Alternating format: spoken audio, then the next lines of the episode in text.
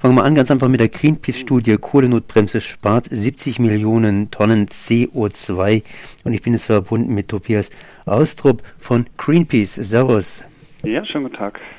Das ist natürlich eine schöne, schöne Botschaft. 70 Millionen Tonnen, wobei ich mir natürlich 70 Millionen Tonnen ganz so real auch nicht vorstellen kann. Zumindest soll hier der CO2-Ausstoß über Kohle, nicht mehr Verstromung, entsprechend gedämpft bzw. reduziert werden und Gaskraftwerke, die könnten dann wieder einspringen, sprich auch hier ihren Beitrag dazu leisten. Diese Studie hier ist herausgekommen und äh, ja, was kann man eigentlich dazu sagen? Ich meine, ist es ein tolles Ergebnis oder ist es äh, ja irgendwie so eine Luftnummer, wo man mal wieder eine Studie gemacht hat? Ich finde, die, die Ergebnisse sind eigentlich sehr, sehr bestechend, weil man damit äh, mehrere Probleme auf einen Schlag löst. Ähm, wir haben gerade ein massives Klimaproblem. Deutschland droht eine internationale Blamage, nämlich dass das eigene Klimaziel krachend verfehlt wird. Mit diesem Instrument könnte man gegensteuern. Es ist dringend notwendig, dass Sigmar Gabriel eine Kohlenotbremse zieht. Da muss endlich was passieren. Kohlekraftwerke müssen stillgelegt werden. Ähm, das ist ganz entscheidend für den Klimaschutz. Aber es gibt auch noch andere Effekte. Wir haben äh, Gaskraftwerke, die dann wieder vollkostendeckend Strom produzieren könnten. Das ist im Moment nicht der Fall. Gaskraftwerke werden wir noch für eine Übergangszeit in der Energiewende brauchen. Und Deutschland würde endlich aufhören, seine Nachbarländer mit dreckigem Kohlestrom zu überfluten. Ähm, Deutschland hat Rekordstromexporte ähm, exportiert, also dreckigen Kohlestrom in die Nachbarländer. Die sind davon wenig begeistert. Das würde endlich aufhören. Das heißt, wir haben eine ganze Reihe von positiven Effekten. Warum sind die wenig begeistert? Ich meine, die kaufen ja den Strom auf.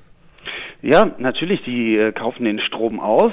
Das ist ein Marktergebnis, aber gleichzeitig leiden die Gaskraftwerkbetreiber in den Niederlanden beispielsweise. Da stehen inzwischen die Gaskraftwerke genauso still, wie sie in Deutschland stillstehen. Und äh, ähm, durchsetzen tun sich da die Kohlekraftwerke mit den bekannten äh, hohen CO2-Emissionen. Das heißt, fürs Klima ist das eine fatale Situation. Warum sind eigentlich die Kohlekraftwerke so günstig? Das liegt ähm, einmal daran, dass äh, äh, die Braunkohle ein ziemlich günstiger, leicht zu ähm, fördernder Energieträger ist. Die Steinkohlepreise, das ist der zweite Kohleenergieträger, die sind derzeit im Keller. Und ganz entscheidend ist der europäische Emissionshandel. Der funktioniert im Grunde gar nicht, der hat keinerlei Effekt und entsprechend müssen diese äh, Kraftwerksbetreiber für ihre äh, Verschmutzung, für ihren CO2-Ausstoß äh, ja praktisch gar kein Geld bezahlen. Das sind äh, ganz geringe Preise für diese Zertifikate, die da gekauft werden müssen. Das hat keinerlei Klimaschutzeffekt. Das heißt, äh, ja, keinerlei Klimaschutzeffekt. Auf der anderen Seite, hier gibt es auch Kritik an Greenpeace und Co., sprich an ja diesen Protesten gegen diese Kohleverstromung. Das heißt, äh, das ist ganz einfach zu lasch, heißt es. Das heißt, da hätte man mehr fordern können. Naja, wir sehen, ähm, Greenpeace ist äh, die erste Organisation gewesen, die den Kohleausstieg ganz klar gefordert hat. Wir haben schon vor ein paar Jahren einen Fahrplan für einen Kohleausstieg äh, festgelegt. Wir wollen in 2030 aus der Braunkohle ausgestiegen sein, in 2040 aus der Steinkohle ausgestiegen sein. Das ist ein recht ambitionierter Weg, den muss man jetzt einschlagen. Von daher kann ich nicht sehen, dass wir da ähm, zu langsam oder zu lasch sind. Ich beziehe mich da ganz einfach auf einen Artikel in der Graswurzelrevolution. Und äh, da geht es eben darum, dass Menschenketten immer wieder gemacht werden, eben gegen, gegen die Kohleverstromung. Und äh, ja, da hätte man einfach mehr fordern können. Ich nehme an, dass Sie diesen Artikel kennen. Den Artikel kenne ich äh, selber nicht, aber wir sehen, welcher Gegenwind gerade aus der Kohlelobby ähm, dem Wirtschaftsminister entgegenschlägt. Ähm, und sein Instrument ist wirklich sehr, sehr minimal. Das ist ein ganz kleiner erster Schritt, der überhaupt nicht ausreichen wird. Und Sigmar Gabriel ist selbst bei diesem kleinen Schritt schon arg äh, unter Beschuss der Gewerkschaften, der Kohlekonzerne, die praktisch das, den, äh, den Untergang des Abendlandes an die Wand Brandmalen mit Horrorzahlen.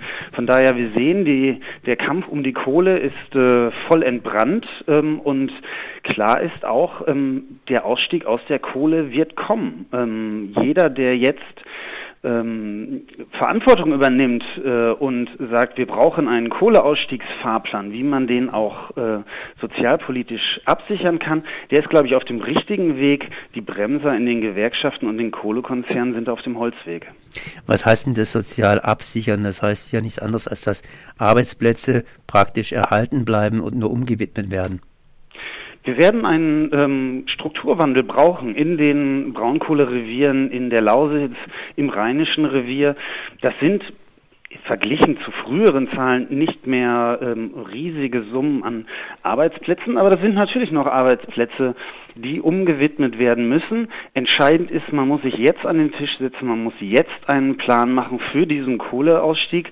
Wenn der unkontrolliert kommt und es keinen Plan gibt, werden die sozialen Auswirkungen sicherlich größer sein. Von daher sind die Gewerkschaften, ist die Politik gut beraten, jetzt so einen Plan vorzulegen, damit man ähm, planmäßig aus der Kohle aussteigen kann. Die Sachen sind jetzt allerdings lokal. Das heißt, lokal gibt es Druck auf die Politik. Lokal ist Ländersache mehr oder weniger. Aber wir exportieren ja, haben Sie ja vorhin schon gesagt, hier europaweit unseren Strom nach draußen und tun damit eben die anderen Länder fluten. Was kann denn die Europäische Union tun, beziehungsweise wie müsste das organisiert werden, dass es etwas gleichmäßiger und strukturierter verteilt wird?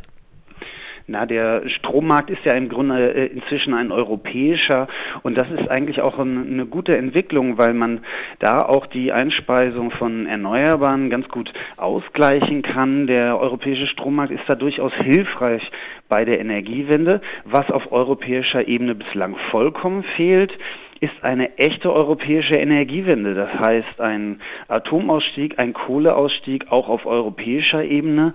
Das äh, bedingt sich ganz einfach aus dem Klimawandel, dem wir, äh, mit dem wir konfrontiert sind. Es muss endlich auch eine europäische Energiewende geben und Deutschland ist da in besonderer Verantwortung, auch für den äh, Pfad einer ähm, hundertprozentig erneuerbaren Energieversorgung zu werben.